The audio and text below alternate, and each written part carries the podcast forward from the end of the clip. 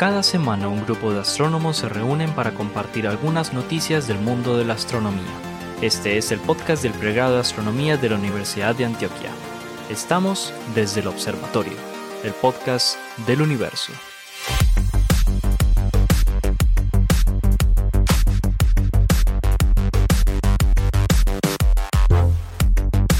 Bienvenidos nuevamente a el podcast desde el observatorio, realizado aquí en la ciudad de Medellín por los profesores del pregrado de astronomía de la Universidad de Antioquia. Nuevamente estamos con ustedes el profesor Esteban Silva, el profesor Germán Chaparro, el profesor Juan Carlos Muñoz y quien les habla, el profesor Pablo Cuartas Restrepo. Y hoy, muy especialmente, tenemos un invitado de la Universidad Industrial de Santander. Él es el profesor Héctor Rago, a quien recibimos con muchísimo placer y con mucho honor en este podcast que cada semana les trae las noticias, digamos que a nosotros, a nuestro criterio, nos parecen más interesantes sobre astronomía astrofísica. El doctor Héctor Rago es doctor en física, valga la redundancia, y su área de trabajo fundamentalmente y de investigación ha sido la relatividad general y la cosmología. También es un, digamos, eh, experto divulgador en ciencia, lleva más de 40 años enseñando y además divulgando. Tiene también su propio podcast y su propio, digamos, eh, eh, eh, espacio de comunicación de la ciencia y actualmente, como les digo, se desempeña como profesor de la Universidad Industrial de Santander en Bucaramanga. Así que, Héctor, bienvenido al podcast de Desde el Observatorio y por acompañarnos el día de hoy. Muchísimas gracias, encantado de estar con gente tan, tan querida y tan buena y que con, quienes compartimos estos esfuerzos de, de divulgación, creando cultura científica. Encantado de estar con ustedes.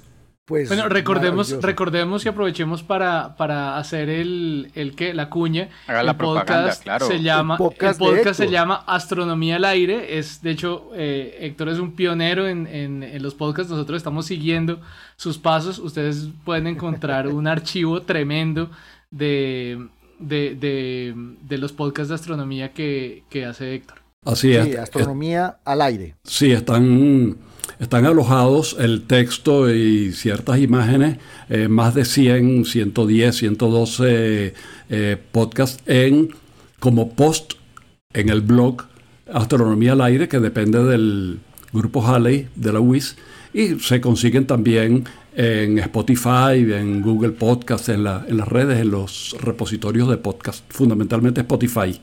Más, o sea, más de 120 llevamos ya, Héctor. Llevamos, sí, y siguen saliendo. Nosotros, ahí vamos detrás de ti, nosotros vamos como por el 30 y algo. Este creo que es el 35. Ya me alcanzarán, ya me alcanzarán.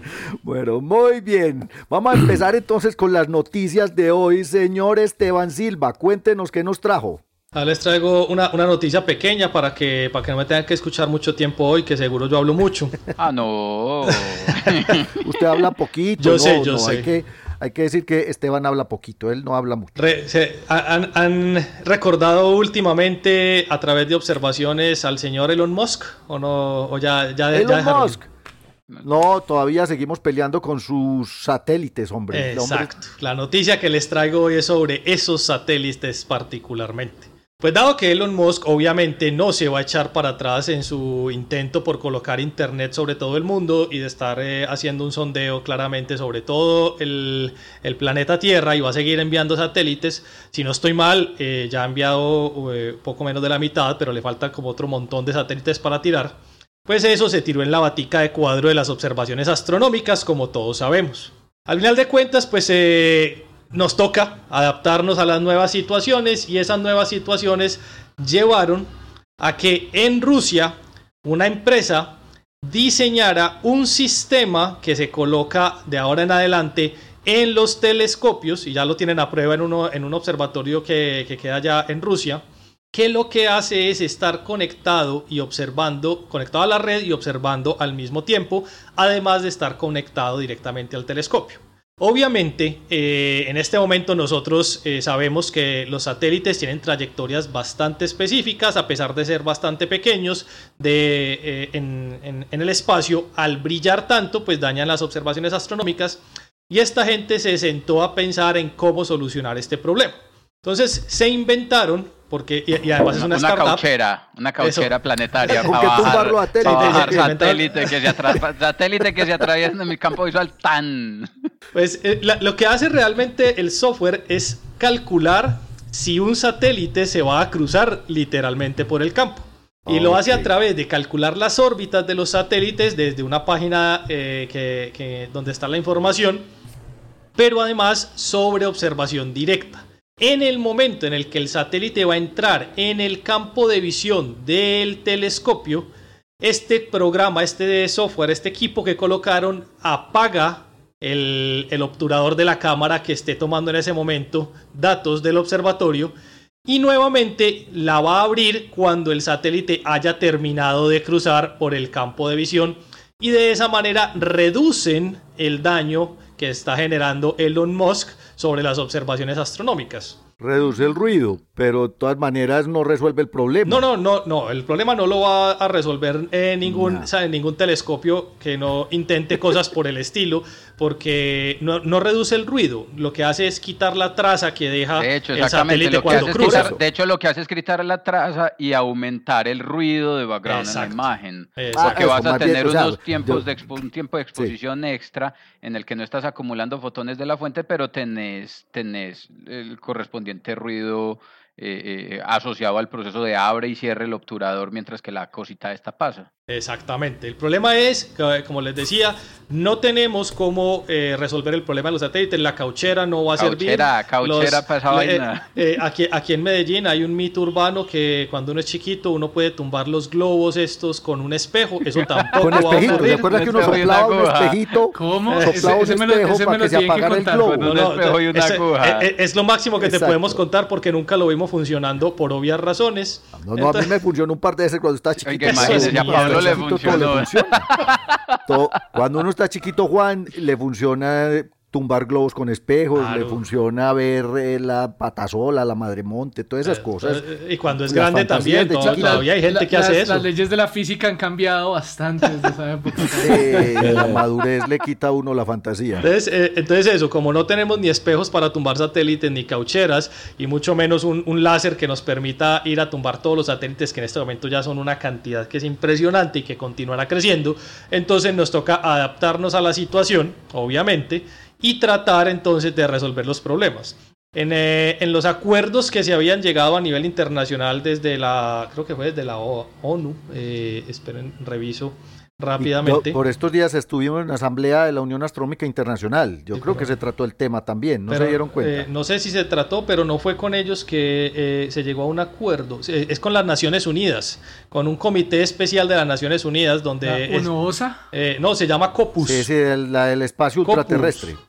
No, se llama el Comité Nacional para la, la Paz en el Espacio Exterior. Eso sería como el nombre en español. Internacional, más bien. Eh, pues es de internacional. No, pues es que es de las Naciones Unidas. Entonces es internacional directamente. Eh, entonces, eh, la, en, esa, en ese comité habían llegado a un acuerdo con, con Elon Musk y él había dicho que él iba a tratar de ver cómo solucionar el problema.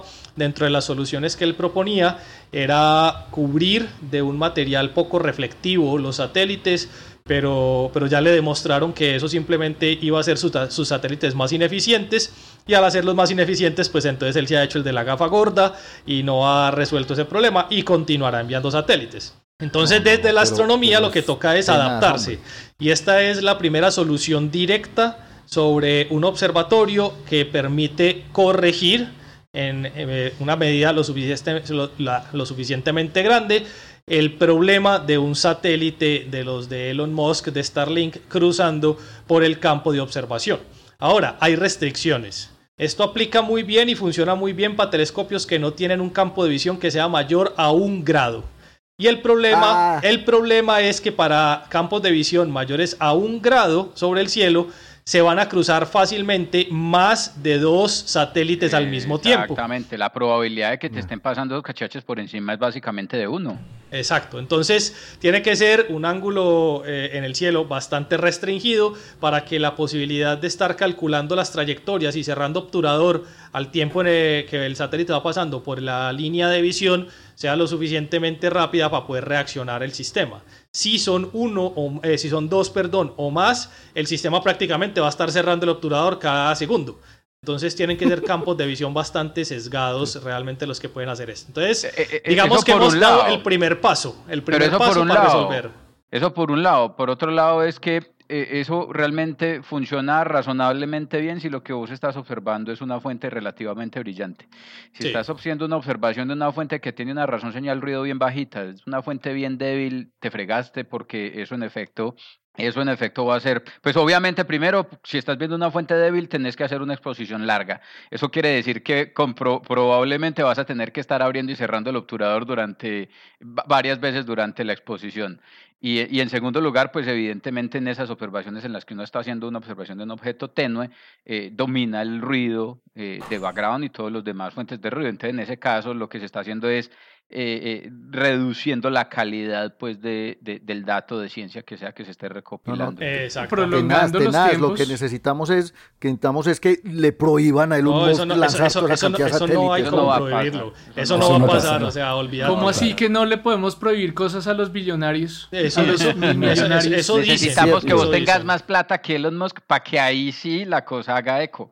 Y ni siquiera. normalmente los, los astrónomos pensamos en términos de noches de observación. Pedimos noches, horas de observación. Ahora vamos a pasar a minutos y a segundos. Literalmente. Ay, señor Musk, ¿Me puede prestar 15 minutos el cielo que necesito tomar? realmente, realmente él no tiene control sobre sus satélites. Los satélites tienen órbitas muy definidas. Entonces, no es que uno le pueda decir, señor Elon Musk, vea, vamos a observar este sitio, hágame el favor y no me los pase por ahí. Que va, eso no, va a funcionar. O sea, son una cantidad de satélites. Es que estaba tratando. Que inventarse la cauchera. La cauchera de la que está hablando Juan Carlos. el total, ojo, el total de satélites de Starlink es de 40 mil.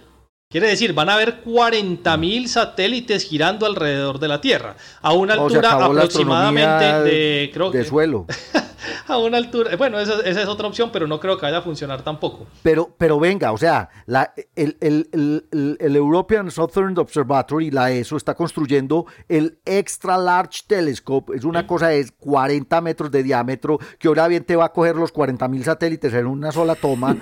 ¿Cómo no va a poder la comunidad europea que se está gastando una millonada de euros en un telescopio como estos, prohibirle a Elon Musk que llegue la gente con la plata. Hay que esperar a ver qué es lo que está haciendo no, eso, porque ni siquiera. hay una plática. en, Mauna Kea, en Mauna Kea están construyendo también el telescopio de 30 metros de diámetro. O sea, hay una cantidad de dinero que se está gastando en astronomía desde el suelo con estos gigantescos telescopios que se van a montar que cuestan miles de millones. ¿Cómo no le van a decir al señor Elon Musk que no ponga más problema? Eso no, eso no hay pues, como. Eso no, no, tiene que haber forma, tiene que haber no, porque es que, realmente, porque realmente en el espacio, o sea, estos satélites están a 500 kilómetros de, de, distancia sobre la superficie de la Tierra. Allá realmente, por más que se quiera medio regular la situación, eh, realmente eso es tierra de nadie. Eso es como cuando, como cuando en internet venden pedacitos de tierra de la luna para que uno vaya y monte una finca. eso, eso en este momento es tierra de nadie. Tiene que, haber, tiene que haber regulación y tiene que haber regulación en estos términos. Es que, de nuevo, es mucho el dinero que se invierte. pero bueno, lo que pasa, lo que, pasa es que vos, vos, estás colocándolo desde el punto de vista de que vos sos un astrónomo y eso te puede afectar. Pero, pero desde el punto de vista en el que si él está ofreciendo una solución de internet al nivel planetario, creo que tu solicitud va a estar eh, bastante relegada dentro de las otras que pueden ser más importantes. Esperemos que alguien le ponga el tate quieto a este señor, pero no parece que pueda suceder muy pronto. Venga, vámonos para otro lado.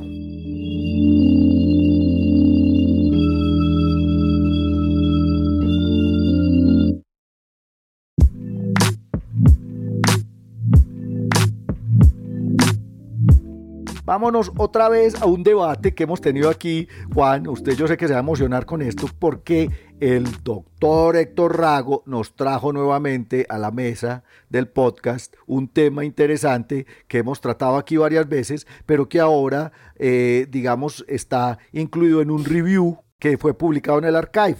Doctor Héctor Rago, cuéntenos de qué nos va a hablar el día de hoy. Así es, me imagino que, que, que puede levantar efectivamente, mm, me encanta que hayan tratado el tema antes, obviamente es de una importancia vital para los astrónomos y para la astronomía. Entiendo la excitación porque la constante de Hubble, que me extraña que se le siga diciendo solamente de Hubble y no de Hubble-Lemaitre como la Unión Internacional. Hubble-Lemaitre, porque la ley ya se es de Hubble-Lemaitre. Claro, claro, ya fue aprobado por la Unión Internacional de Astronomía y, en fin, eh, es un parámetro demasiado importante porque fija una escala temporal, nos permite conocer la edad del universo, fija una escala espacial, eh, la distancia de Hubble en donde las galaxias se alejan a la velocidad de la luz, fija la evolución entera del universo, de modo que la importancia de, la constante Hubble-Lemaitre difícilmente puede ser eh, exagerada o magnificada. Y en fin, y el asunto es que desde hace una década, ustedes lo deben haber eh, repetido en, en las veces anteriores, eh, ha habido una tensión por dos métodos diferentes de determinar el valor de la constante de Hubble. Y estos dos métodos dan respuestas distintas y a medida que las técnicas experimentales se han afinado, las barras de error se han reducido, parece que son irreconciliables. Y la comunidad de astrónomos se ha mm, eh, situado, ha hecho lugar en uno u otro bando donde dicen es pequeña y los otros que dicen no, el valor más, más grande es el que se... el que, se, valida. El que se impone, el que se valida. Y el asunto es que los dos métodos eh, se basan en estrategias distintas de obtener el valor. En uno de los métodos, ustedes también, el método clásico, eh, extensiones y mejoras de lo que utilizó Hubble en, en 1929, se trata de medir objetos cercanos, de los cuales podamos conocer la distancia por alguna razón y medimos la velocidad. Y en un gráfico velocidad contra distancia calculamos la pendiente que es básicamente la constante Hubble. Si esos objetos son cercanos es la constante de Hubble-Lemaitre hoy en, en, día. Hubble lo hizo con cefeidas, se ha hecho a partir de ahí con, con otras estrategias, eh, en particular con, con supernovas. La otra estrategia se basa en un análisis delicado y minucioso de la niña de los ojos de los cosmólogos desde los años 60, que es el fondo de radiación cósmica. Porque el fondo de radiación cósmica tiene encriptado la fotografía del universo temprano cuando tenía 400.000, 380.000 años de, de edad. Y permite medir con mucha precisión otra serie de parámetros. Entonces, de alguna manera, se calcula cuánto valía en ese entonces eh, la constante de ese momento de Hubble-Lemaitre y lo que se hace es evolucionar al sistema en el tiempo, proyectarla hasta nuestros días.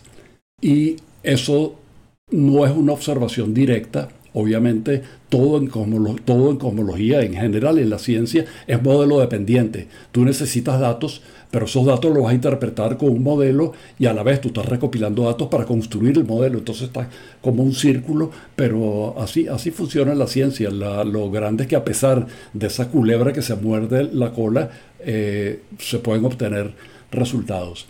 Pero en particular, esta manera de medirlo con, la, con el fondo de radiación de microondas depende de leyes de la física, de un modelo de cosmología que sea muy pero muy preciso. Si esos dos métodos no coinciden, como no coincidían en un principio, puede haber una crisis. Se habló de mm, física nueva, se habló de que el modelo estándar de la concordancia del universo, el Cold Dark Matter, eh, necesitaba revisión porque no estaban coincidiendo, en fin. Lo que hace Wendy Friedman en su revisión es afinar una técnica que yo no sé, como menos soy observador de, estas cosas, no, no, conozco desde cuándo se usa, que es utilizar como bujías eh, estándar no las supernovas ni las cefeidas, sino las gigantes rojas. Las gigantes rojas, esas gigantescas estrellas. Sí, aquí nos habló Juan Carlos de eso. Ah, de, la gigante roja, ok. Entonces, en sus últimos momentos tienen un, máximo en el brillo, un pico en el brillo que aparentemente eh, puede servir de, bujía estándar. Es más o menos el mismo para todos. Entonces, yo lo hago en una galaxia cercana, sé cómo, cuánto valen para ese valor del brillo la, distancia y a partir de ahí, con el brillo observado, que, es, que se atenúa, es que están más lejos. Nada distinto de cómo se haya, haya hecho eso, pero aparentemente la información es mucho más limpia. Y con esta estrategia, eh, Wendy, nuestra amiga Wendy Friedman, eh, ha medido una constante de Hubble que se acerca peligrosamente a el valor bajo que tiene la, por el otro método.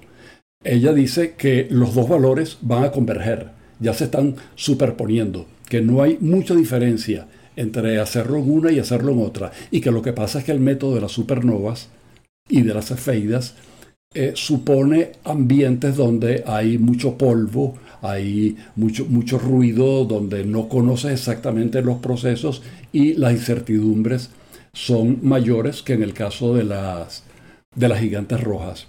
Ella dice que hay lugar todavía para el debate, pero que ella cree que mejores observaciones van a ir convirgiendo en un mismo valor eh, que cree que no, el modelo estándar no requiere, el modelo estándar eh, de la cosmología, no requiere de mayores modificaciones, que la física se está entendiendo esencialmente bien y lo que hace falta son mejores y más precisas observaciones y fija las expectativas, por supuesto, en el telescopio eh, James, Webb, de próximo lanzamiento, que por cierto le van a quitar el nombre según dicen los chismes. Finalmente sí. yo, todavía no he visto nada oficial. Yo tampoco. oficial, pero, pero, esa era la campaña de cambiarle el nombre de James Webb a Caroline algo. Bueno, eh, Héctor, aquí tenemos una apuesta. Porque aquí eh, siempre hemos estado entre los 67 y los 72 kilómetros por segundo por megaparsec, que son los extremos, digamos, como tú dices, el, el rango menor y el rango mayor. Tenemos una apuesta, pero yo no me acuerdo qué apostamos, no me acuerdo ni a qué le aposté yo. Ni a qué le apostamos, no, no, qué pero aquí apostamos a que la medición más precisa era la de la radiación cósmica. Es que está grabado. Sí, pero, le apostamos a que el, el, el, valor bajito es el de radiación cósmica de fondo, ¿cierto? Y el valor le voy radiación cósmica de fondo. Yo le voy al, el, de, el bajito que es de 67. todos, le fuimos, todos le fuimos al de Juan Cameno Jorge. Jorge le apostó al otro que era el de supernovas. El de la supernova, bueno, peor yo que ni siquiera sé qué apostaron ni dónde, pero me meto en la apuesta y voy por el, voy por el valor bajito también. entre otras cosas, entre otras cosas, porque yo no sé si con la edad uno se, se va volviendo más conservador, pero a, mí no me gustaría nueva física, a mí me gustaría que el, e, que el éxito. Sí, hay gente que se emociona cuando tiene nueva física, hay cosas que hacer, hay cosas que... Pero cada vez que la relatividad general se anota un punto, como cuando las... Las ondas gravitacionales, eh, cuando se logró medir que las ondas gravitacionales, la velocidad a la que se propagan eh, difiere, pero, pero infinitesimalmente de la velocidad de la luz, que era una predicción de la relatividad general, yo me contento. Yo digo, la teoría está funcionando, todo va bien y no quiero sorpresas, no quiero física nueva. El modelo funciona. El modelo pues, funciona. Yo, por ejemplo, yo no soy cosmólogo, eh, lo, pero lo poco que he olfateado de, de las determinaciones de distancias a, a otras galaxias, eh, por lo general no he quedado muy, muy impresionado, pues tanto que hasta logré, sacar, logré sacar un artículo a partir de, de, esa, de, esa, de, esa, de esa pobre impresión que, que ha dejado en mí muchos de estos métodos de determinación de distancias independientes de, del corrimiento al rojo. Pero, pero ¿cómo así que, pero no, entendí, no entendí tu comentario, ¿cómo así? No, pues que yo, yo, sin ser cosmólogo, lo poco que he visto de esos datos, de, las, de los métodos de determinación de distancias, me han dejado convencido de que la, calibración de esos métodos ah. realmente no está muy bien conocida.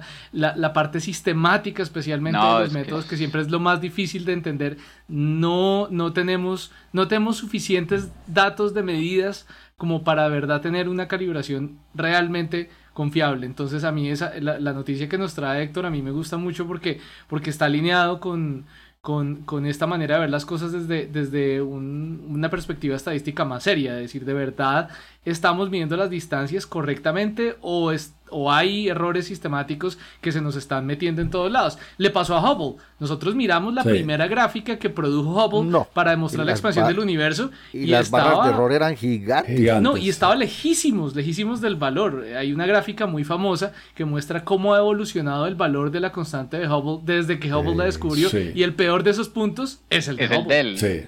Absolutamente. era como de 500 megaparsecs. Sí, era, no era 700, sí, era por ese orden. o sea, varios cientos de kilómetros por segundo por megaparsec. pero claro, es que uno ve los ¿Cuántos, ¿Cuántos puntos tenía Hubble en sus datos? 14, 15, puntos, y por ahí pasó una recta. no, pero era un problema de calibración. de que, además, no, había las, estrellas variables estaban mal calibradas porque tenían el efecto de la. No, habían tenido en cuenta el efecto de la extinción en el medio interestelar para calibrar pues esas relaciones periodo-luminosidad. Pues, este, y muy, y muy poquito. Y estaba viendo demasiado cercano donde los movimientos propios son relevantes. Exacto.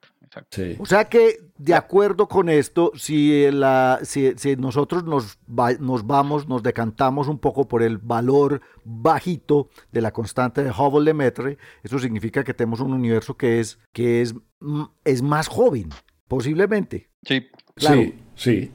Exacto. Eh, bueno, ahí está. Ahí estamos hablando de, eso la semana pasada también, en el programa pasado precisamente, tratando de ver cómo con las nebulosas planetarias se puede tratar de calibrar mejor esa escala, esa escala de distancias, porque es, que otra vez es que es que es muy difícil, es que no, medir distancias en el universo, cosas difíciles y medir distancias en el universo. Sí, las escaleras del universo, la, escala de distancias del universo no es una escalera eléctrica, si bien bonita, bien eh, espectacular, no, es una escala trocha, de esas bien horribles. Es una trocha. Eh, con piedras ahí medio mal puestas y pedazos de guadua que se están.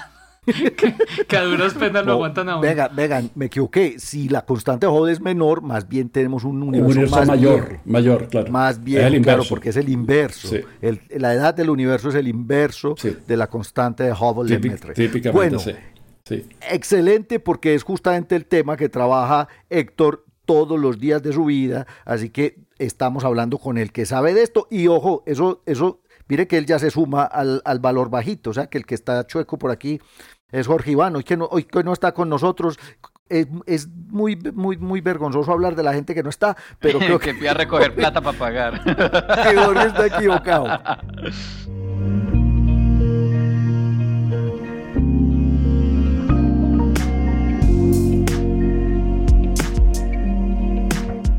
Bueno, muy bien. Vengan pues, yo les traigo hoy una noticia, pero bien interesante. Y es que resulta que astrónomos de la Universidad de Cambridge acaban de clasificar, digámoslo así, o poner una nueva especie en la taxonomía de exoplanetas. Ustedes saben que cada semana estamos descubriendo tres, cuatro, cinco. Hay, hay, hay, hay semanas en donde se publican el descubrimiento de 10 o 12 nuevos exoplanetas. Ya vamos por 4.832 exoplanetas en, la, en el catálogo que han sido, digamos, eh, eh, confirmados y todos los días aparece, digamos, nueva literatura, nuevas publicaciones acerca de la, la, la, forma en que entendemos estos mundos que orbitan en otras estrellas de la galaxia. Pues resulta que unos astrónomos de la Universidad de Cambridge, del Instituto de Astronomía de la Universidad de Cambridge, acaban de nombrar un nuevo tipo de exoplaneta.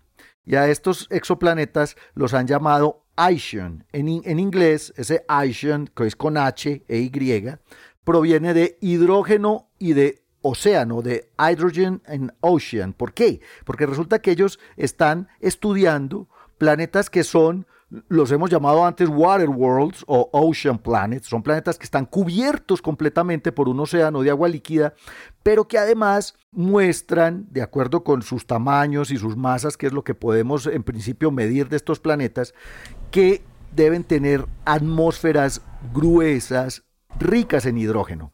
De hecho, son unas cosas raras que están entre las supertierras. Si ustedes recuerdan, las supertierras son planetas como la Tierra, pero con esteroides, o sea, tienen de 1 a 10 masas terrestres, pero fundamentalmente son planetas rocosos y ricos en hierro.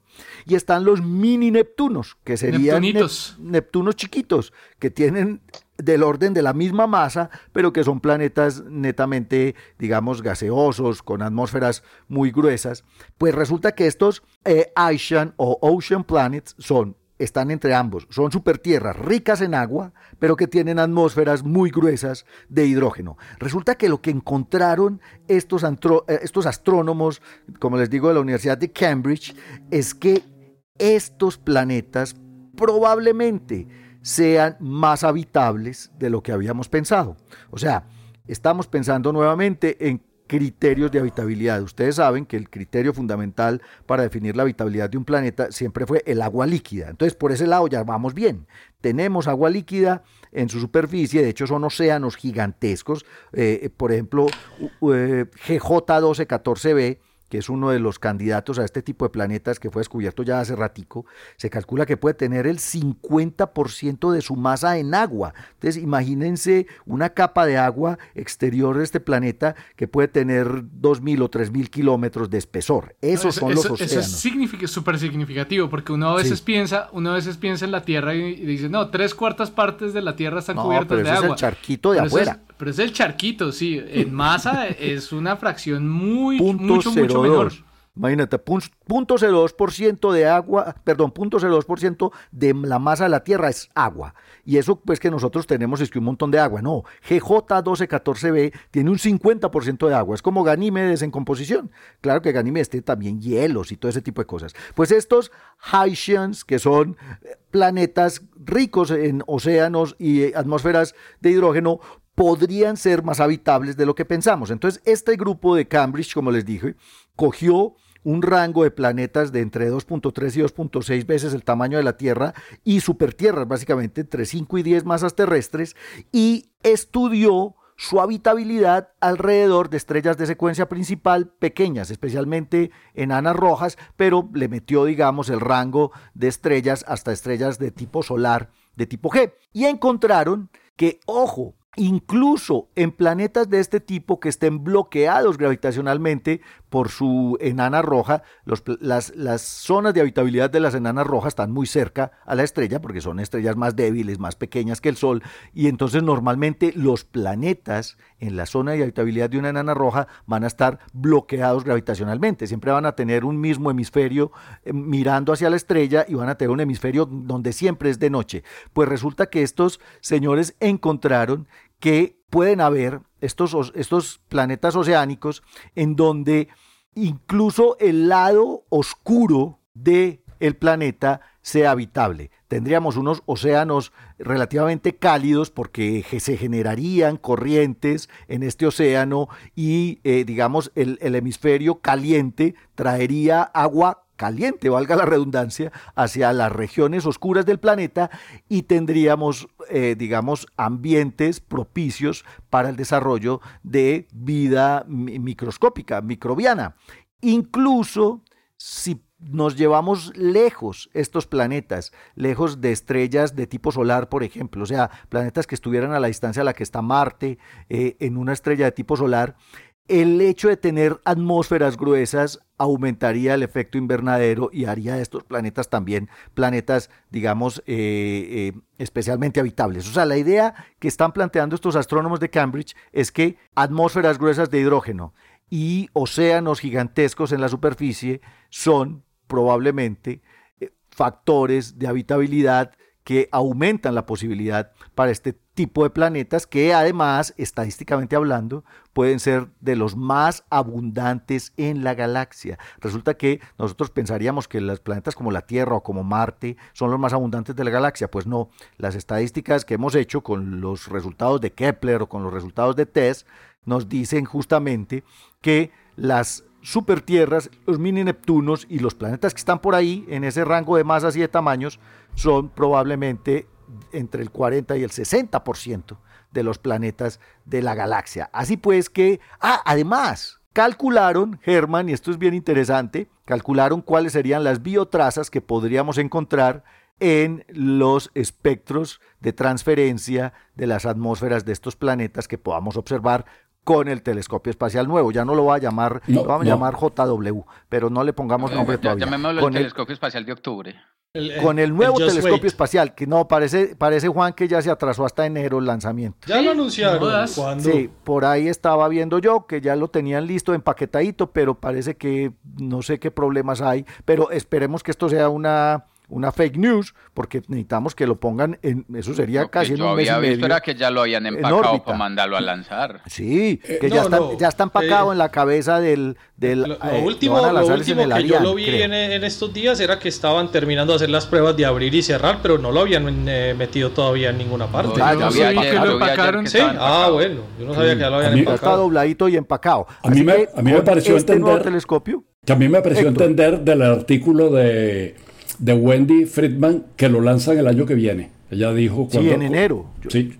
Yo también vi por ahí, en algún lugar, entre lo que leí, que posiblemente el lanzamiento está para enero. Pero bueno, cuando tengamos este nuevo telescopio espacial, el muy esperado, así lo vamos a llamar, el muy esperado telescopio espacial, vamos a poder hacer espectroscopía de, de, transferencia, no, de espectroscopía de tránsito de estos planetas. Cuando este planeta pasa frente a la estrella, yo puedo hacer una espectroscopía de la, de la luz de la estrella pasando a través de la atmósfera del planeta y vamos a poder detectar posiblemente biomarcadores en estas atmósferas planetarias. Así que esa era la noticia. Tenemos nuevos candidatos a planetas habitables y eso obviamente pues nos amplía las posibilidades de buscar vida en el universo. Yo le, aquí, de, eh, perdón Héctor, te interrumpo un segundo, yo aquí de puro desparchado que tengo internet porque estamos en la virtualidad, en la página oficial de James Webb, el 26 de agosto salió la última noticia, o sea, ayer, y no dice que está empacado, dice que completó las pruebas finales y que está listo para ser enviado a su lugar de, lanzamiento. De lanzamiento. Por eso, es que para enviarlo al lugar del lanzamiento tienen que empacar. No, no, pero que no está. No lo llevar desplegado hasta allá. Yo no sé cómo lo llevan, la verdad, pero lo pues último es. Lo allá, lo llevan en Estralandia. Eh, Estralandia ahí es que llamar a preguntar cuándo lo mandan. Pues cuando lo empaque no importa un pepino. Ahí es que no, si eso viene por. Eso, si eso viene por el número de tracking. No, no, no. Averigüenme el número de tracking y ahí sí miramos. Hay que mirar Oiga, la, guía buscando. Así, si viene por ser entrega, imagine cuándo llegará. Ese telescopio hasta bonito y todo.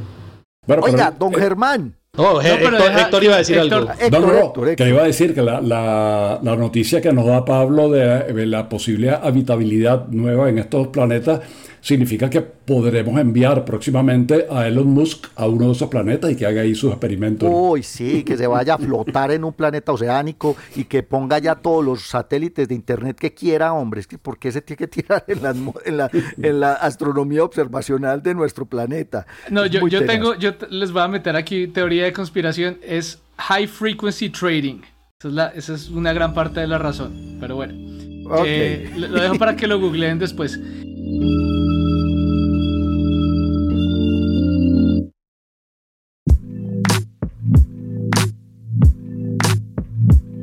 Don Germán, ¿usted qué, encontró esta semana por ahí interesante? Bueno, yo voy a continuar la saga de los estallidos rápidos de radio y su relación con los, con magnetars, que es algo que, ya hemos hablado aquí en el podcast, eh, ante todo con una noticia muy reciente sobre que mm, por primera vez encontramos un estallido de radio rápido que proviene de nuestra Vía Láctea y lo pudimos asociar a un magnetar. Y eh, parece que la evidencia eh, se acerca cada vez más a que los objetos que están produciendo estos estallidos son efectivamente magnetars tumbando otras hipótesis. Entonces les voy a contar, el trabajo es, una, es un artículo de una estudiante de doctorado de la Universidad de Ámsterdam llamada Inés Pastor Marazuela. No, sé de dónde es, pero bueno, es, un nombre en español claramente. Eh, y entonces lo que hicieron fue, ella y, y su equipo, estudiar un estallido de uno de estos estallidos rápidos de radio que son un son esencialmente los los eh, los digamos lo, lo, que más ilumina el cielo si observáramos con ojos eh, de ondas de radio eh, pero que duran apenas una milésima de segundo. Y además no hemos podido asociar esos estallidos que detectamos con radiotelescopios con estallidos en luz visible eh, no, no, nos hemos dado cuenta que, por ejemplo, haya contrapartes a estos estallidos, eh, en el sentido que, que, brille también en luz visible estos estallidos. No, lo que hemos encontrado ha sido que hemos asociado estallidos a galaxias individuales que sí podemos encontrar y decimos, ok, viene de pronto de allá o de tal otra galaxia. Em, Entonces, lo, que ocurre es que la energía para generar este tipo de estallidos eh, debe ser muy grande, pues para, porque como podemos rastrearlos a lugares muy, muy remotos, entonces para que lleguen con tanto brillo aquí a la Tierra, la, cantidad de energía que se necesita para producirlos es bastante eh, grande. Y hasta ahora, por eso, su naturaleza exacta es desconocida. Hay algunos, eh, algunas hipótesis, pero pues no se han confirmado todavía. Entonces, algunos de estos estallidos de radio afortunadamente se repiten, eh, lo cual es muy bueno porque eso significa que, no, es no, son eventos cataclísmicos, lo que sea que está pasando no está destruyendo la fuente de estos estallidos. Eh, y uno de estos es FRB 2018-0916B. Ah, claro. ¿Sí le suena? Sí, no, obvio. Sí, eso es la, la, placa, la placa de algún carro o la dirección de una casa. Claro, pero, pero es muy bueno que se repitan porque entonces podemos monitorear, que digamos, si no se repitieran sería jodidísimo porque vimos uno y ya no lo volvimos a ver, no, ahora los podemos monitorear. Pero Germán, Germán, para que la gente entienda, FRB es Fast Radio Burst. Sí, que yo lo traduzco como estallidos rápidos, en, eh, estallidos rápidos de radio y después los numeritos sencillamente son la ascensión recta y la declinación de donde se encontró esa vaina. 2018 debe ser el año. Ah, el año, el año. Y después le dan a uno una idea de la dirección. Año, mes, día. 2018 0916B. Ah, ok. O sea que aquí no los clasifican. Porque, por ejemplo, yo recuerdo que habían los PSRs, los pulsars, el, el, PSR 1257 más 12, por ejemplo, es ascensión recta y declinación. O sea que esta es otra forma de, decir. Identificarlos. Este es cuándo sucedió, pero no dónde sucedió. Sí, eh, creo que ahí no está esa información. Me imagino que es porque son eventos transientes, es decir, que cambian en el tiempo, mientras que el pulsar vos siempre lo encontrás con las mismas características, en la, misma, dirección. mientras que estos son flares, pues son eventos transitorios, eh, se tienen que especificar más en tiempo, entonces ya con el con esa información seguramente se localiza más fácilmente las coordenadas en otra parte. Especialmente por lo que dije que por lo general no se repiten. Hay algunos que se repiten, pero por lo general no hemos notado que se repiten. Entonces, eh, normalmente, antes de que se descubriera el primero que se repetía, eh, pues la manera como se identificaban era por el evento. Era un evento que ocurrió en ese momento. Pero pues ya como se repiten, pues ya no hay problema. Eh, o, bueno, algunos se repiten. Entonces, lo que se buscaba era tratar de ver si uno de estos modelos de, para explicar los estallidos rápidos de radio eran válidos a través de observar el mismo estallido en dos longitudes de onda diferentes, o más bien dos dominios energéticos diferentes, a altas energías en radio y a bajas energías en radio, es decir, fotones más azules o más rojos. Obviamente esto es simplemente eh, una manera radio. de, de, como, como, una manera eh, taquigráfica de referirnos a fotones que realmente no tienen colores, porque el radio no, no lo vemos en colores. Entonces lo que hicieron fue un, diseñaron un sistema eh, de machine learning para identificar eh, cuando llegara el estallido de radio, porque a pesar de que se repiten, no significa que se pueda predecir cuándo vayan, van a llegar eh, necesariamente tan fácil. Eh, entonces se construyó un sistema de machine learning para que cuando uno de estos arreglos de radiotelescopios detectaran el, el Fast Radio Burst a cierta longitud de onda, la longitud de onda asociada con fotones más energéticos, avisara a otro arreglo de radiotelescopios para que se prendiera y monitoreara esa área del cielo a ver si llegaba una señal después en otra longitud de onda. En, otra banda, claro.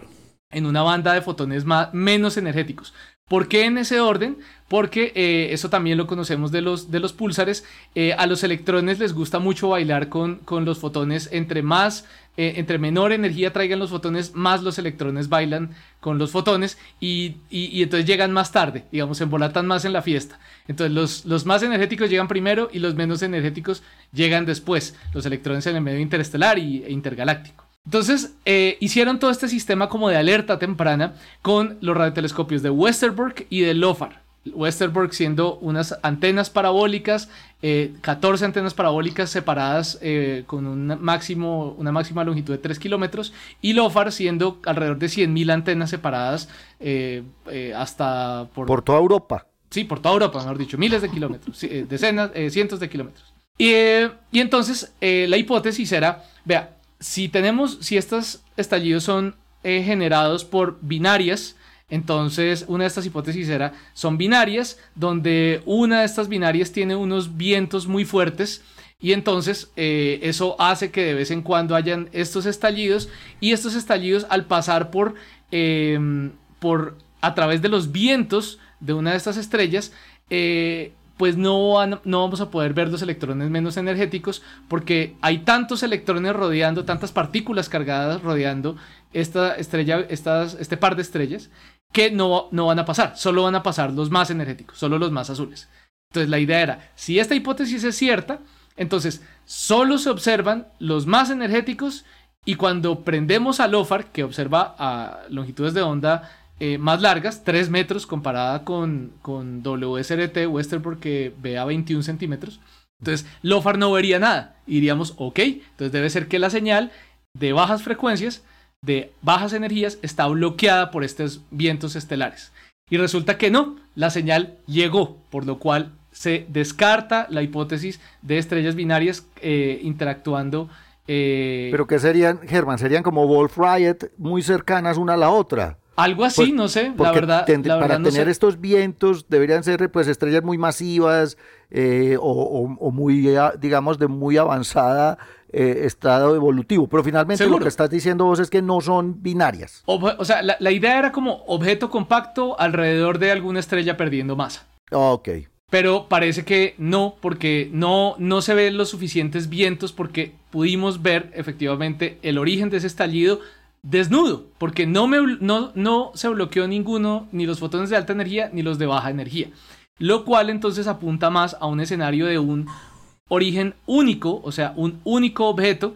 Eh, y pues lo más probable es entonces que sea un solo magnetar, o sea, una estrella de neutrones altamente magnética eh, que está produciendo estos estallidos de vez en cuando, como lo hemos encontrado en nuestra propia galaxia. Entonces la vez pasada decíamos, ok, posiblemente eh, dado que encontramos el primer magnetar asociado a un fast radio burst en nuestra galaxia, entonces tal vez en otras galaxias también esto está ocurriendo. Y esto es evidencia que suma a esa hipótesis porque hemos, hemos ya descartado para este fast radio burst otra hipótesis que había de estrellas binarias. Esto también deja otra, otra, abre otras posibilidades interesantes y es eh, porque, como les dije, como las señales se demoran en llegar, la de más energía llega más rápido, la, más, la de menos energía llega más lento, eh, a través de lo que se llama la medida de dispersión, es decir, que tanto se demora en llegar la segunda señal, la de, la de baja energía, podemos encontrar eh, con qué tanta materia interactuó esa señal entre que fue emitida y llegó a la Tierra. Y de esa manera podríamos mapear muy bien el medio intergaláctico y tratar de solucionar eh, este gran problema de la materia bariónica eh, que hace falta. La materia bariónica intergaláctica que todavía no hemos detectado, pues porque es muy difusa, es, eh, es muy difícil de detectar hasta ahora. Entonces, a través de, esta a, través de este método, para en el futuro, observando más de estos estallidos de estos estallidos rápidos en radio, podremos encontrar más de esta materia perdida, no, no oscura, perdida. Si esta no es oscura, esta es materia bariónica que no alcanzamos a ver por lo que vos decís, está ahí en medio de las galaxias y obviamente está tan difuminada y es tan baja la densidad que la interacción para poder detectarla es mínima. Excelente. Eh, eh, es eso, un, un, descubrimiento con infraestructura pues ya existente, pues muy avanzada, pero de todas formas como con una, como con una sinergia tremenda, una sinergia increíble.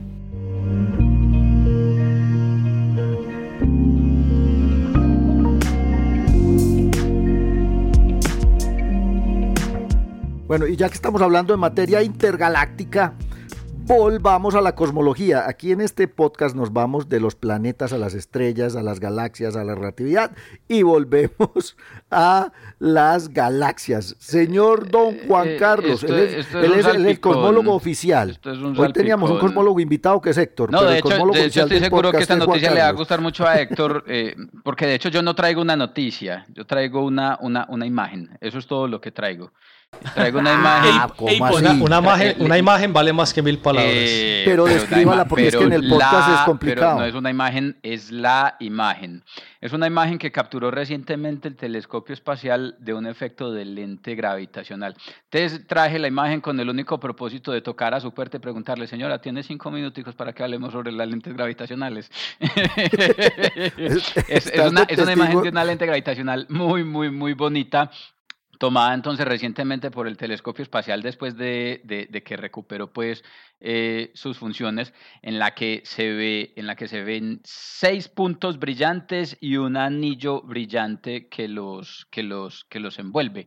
Todo esto asociado precisamente a un fenómeno único y eh, que fue predicho pues por Albert Einstein y, que es un resultado de esos exitosos de la, de la relatividad general que está asociada precisamente a, a, a, o, pues que es un efecto pues de la, de la, de la curvatura del espacio-tiempo. Entonces, en esa imagen, y, y, les dejo el link pues ahí para que, la, para que por favor entren y la miren, se encuentran, como les digo, seis puntos brillantes. Uno creería entonces, es una imagen de campo profundo, se pueden ver muchas galaxias en la imagen, pero en el centro están estos, estos, estos objetos y uno creería entonces que son seis galaxias que están... Eh, eh, eh, bailando de alguna manera, alineadas de una forma muy particular, muy especial para que nosotros les tomáramos la foto.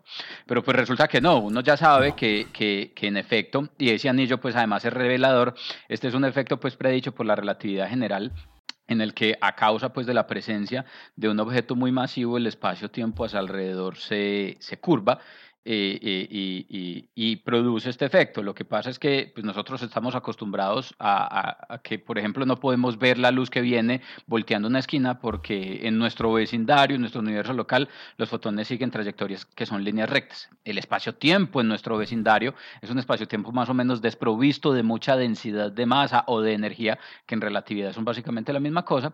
Entonces la geometría es relativamente plana eh, la geometría del espacio-tiempo. Y a los fotones particularmente son aquellos indicadores que nos muestran precisamente cómo la geometría del espacio-tiempo.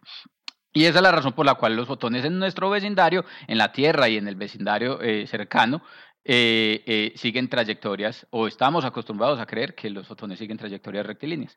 Pues ese no es el caso real. Los fotones se mueven a través de lo que uno llama la geodésica, las trayectorias marcadas por la curvatura del espacio-tiempo. El espacio-tiempo se curva en términos o en función de cuánta densidad de masa o energía hay contenida en una región eh, especial del, del, del, del espacio, del universo.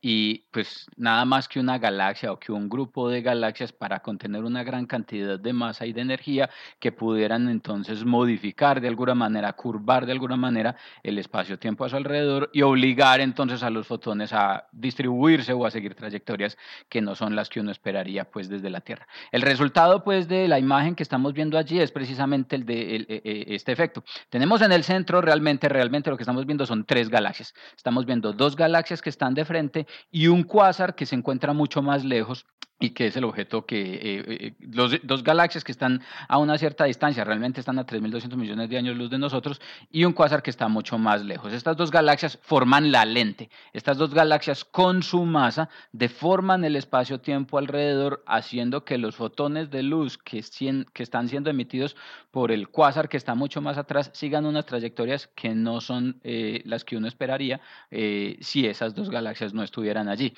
la curvatura del espacio-tiempo alrededor obliga a los fotones a moverse de tal manera que básicamente circulan alrededor de las dos galaxias y convergen apuntando hacia la Tierra. Si esas dos galaxias no estuvieran allí, nosotros probablemente no veríamos al cuásar o no lo veríamos de la manera que lo estamos viendo, porque las galaxias que están allí nos permiten colimar de alguna manera el flujo de fotones o haz de fotones hacia, nuestra posición. Los cuatro punticos que uno ve sobre el anillo son cuatro imágenes del mismo cuásar. El asunto es que eh, como no tenemos una distribución de masa simétrica, sino que tenemos un par de galaxias que están produciendo una distorsión espacio-temporal, esa asimetría introduce una distorsión que se llama una distorsión cuadrupolar es simplemente una distorsión asociada a que la distribución de masa no es simétrica y al no ser simétrica esa perturbación del espacio-tiempo no es, no es uniforme en todas direcciones. Entonces hace, hace como cuando las ondas de agua, cuando las ondas en el agua hacen que, que en algunas partes lo que nosotros llamamos cáusticas se vea como si brillara más o brillara menos el agua. Lo que pasa aquí precisamente es que las ondas de, eh, deformación del espacio-tiempo, por decirlo allí, le digan a los fotones, mejor ustedes muévanse más en esta dirección que en otra, y hace entonces que aparezcan estas cuatro puentes, estas cuatro fuentes puntuales. Acumula, luz, en, unos lugares específicos y en otros no. En unos lugares específicos alrededor del mismo anillo. Bueno, porque es interesante el asunto de las lentes gravitacionales aquí, y, y yo, a mí siempre me gusta hablar de las lentes gravitacionales por lo siguiente, porque cuando uno habla de materia oscura, hay, las lentes gravitacionales, gravitacionales son un laboratorio astrofísico para estudiar muchos fenómenos, pero hay uno particularmente interesante. La magnitud de la lente, es decir, las características de la imagen lensada, dependen de la masa del cachivache que está doblando el espacio-tiempo, es decir, depende de la masa de las galaxias que están en el centro, eh, en el centro de la lente. Cuando uno hace la estimación de la masa de los objetos lensados encuentra que la masa responsable por la curvatura del espacio-tiempo es mucho más que aquella que solamente se observa en la forma de estrellas, en la forma de luz. El fenómeno del lente gravitacional es un fenómeno explícitamente relativista, totalmente relativista. No hay absolutamente nada de gravitación newtoniana de por medio. Y aún en el contexto relativista aparece la necesidad de introducir el, concepto de la materia oscura para explicar en este caso particular este observable. A mí siempre me gusta mucho hablar de las lentes gravitacionales, es por eso, y es porque eh, eh, en algunos casos se llegó a dudar y se duda todavía de que no, es que la dinámica de las galaxias que se hace con mecánica newtoniana pues obliga probablemente a, introducir eh, como un defecto la materia oscura, es decir, que la gravitación newtoniana eh, está mal. Pero la relatividad no está mal, sino que le pregunten a Rago, pues no me toquen la relatividad, hágame el favor. Pues si el fenómeno relativista predice además en congruencia con la aproximación newtoniana, que usted ahí tiene que poner más masa de la que está observando en la forma de estrellas, es porque realmente ahí tiene que haber algo gravitando y tiene que ser un estás montón. Viendo, estás viendo, la, estás viendo la distorsión. Exactamente, y tiene que ser un montón, porque es que para producir ese tipo de distorsiones, en efecto, la densidad de más energía tiene que ser muy, muy grande. Pablito. Sí. Juan, y, y, yo viendo aquí la, la imagen, esto sí es lo que se llama un anillo de Einstein. este es un anillo con cruz, porque es que además es, un anillo de Einstein con una cruz de Einstein. Porque muchas veces, muchas veces uno ve efectivamente eso, las, las, imágenes multiplicadas, que obviamente si uno traza un circulito, pues ahí va el anillo, pero no se notan. O ve, o ve, o ve también los trazos de la luz de la galaxia que está atrás o del cuásar y no se completa. Pero esta, o sea, este es de los mejores anillos de Einstein que ha fotografiado el telescopio espacial. Sí, es hermoso. Por, eso es que es noticia. Por eso es que es noticia. Por cierto, la, los cuásares, las imágenes dobles, o en cruz, o simplemente el cuásar doble, permite justamente midiendo la diferencia de tiempos en el que se recibe la luz por una de las vías o por la otra, permite, si uno conoce las masas que intervienen, uno puede calcular la constante de Hubble. Es decir, entre los métodos. Claro, porque tiene unas distancias muy precisas. Claro, entre las cosas que dijimos sobre la medición de la, de la constante Hubble-Lemaitre, no mencionamos nunca la posibilidad de, la, de medirla a través del efecto lente gravitacional con objetos como estos. Esa es la buena noticia. La mala es que el valor que da se acerca más hacia el alto que hacia el bajo. o sea que no nos sirve para la apuesta. digo yo, perfecto de la apuesta, exacto. Nos falta, de la apuesta, le, pone más emoción, le pone más emoción al asunto. sí. No, pero ese, eh, pero es hermosa esa noticia, es sumamente buena, chévere Juan Carlos que esa imagen es muy muy bonita. En el link, en el link de la de la información pues de la noticia de hoy les dejo además eh, del podcast les dejo además de la, del link a la noticia, un link a la página del telescopio espacial donde hay un, donde hay un catálogo de varias, porque esta no es la primera vez que se observa un anillo de Einstein eh, y, tampoco es que se haya visto un montón de veces. Hay varias observaciones de este tipo, entonces ahí en el link, les estoy, en, la, en, el, en, en la página, perdón, les dejamos el link para que en el repositorio de imágenes del telescopio espacial vean el catálogo con las demás observaciones. Son un poquito menos de 10, pues todas imágenes muy bonitas. Y esta realmente que, que, que estamos viendo hoy y que es el caso pues de la noticia, es muy bonita, es descrestante. Venga, yo tengo, yo tengo una pregunta que siempre me he hecho, una pregunta así como bien, bien, bien filosófica, es así como si mi abuela tuviera ruedas sería una bicicleta. Si, si, bueno, cuidado, si hubiera... Filosofía germaniana. Si, si hubiera, porque claro, tú dices, no hay suficiente materia luminosa como para explicar eh, esa distorsión. Si hubiera suficiente, si, si toda esa distorsión se explicara por materia luminosa, ¿veríamos el anillo de Einstein? porque habría tanta materia luminosa, pues que se... Pues, ¿cómo así? ¿Cómo así otra vez? Es que el, el, el, aquí la condición es el observable, el, observable, y el observable es el anillo. no, no, por eso, pero si hubiera, yo creo, tanta luz, yo, creo, no se vería... Ah, ah, bueno, porque yo, yo creía que lo que estabas preguntando era por la masa. Ah, ok, no, yo ya lo decís es por el brillo de las fuentes. Sí, Se debería poder ver, se debería poder ver, se debería poder ver, se debería poder ver como una anisotropía. aparte de la otra. Exactamente. Primero el anillo se forma alrededor de las galaxias, pero en efecto, si hay un brillo mucho más intenso del objeto central, es decir, si pudiéramos poner un factor de 10 veces más estrellas en esas galaxias para dar cuenta por lo, lo curva igualito. No, pero estaría, pero estaría, pero habría más fotones, en efecto no, no, no, pero también estaría, estaría más distribuida, eh, distribuida en una escala angular mayor. Tendría que, claro. No.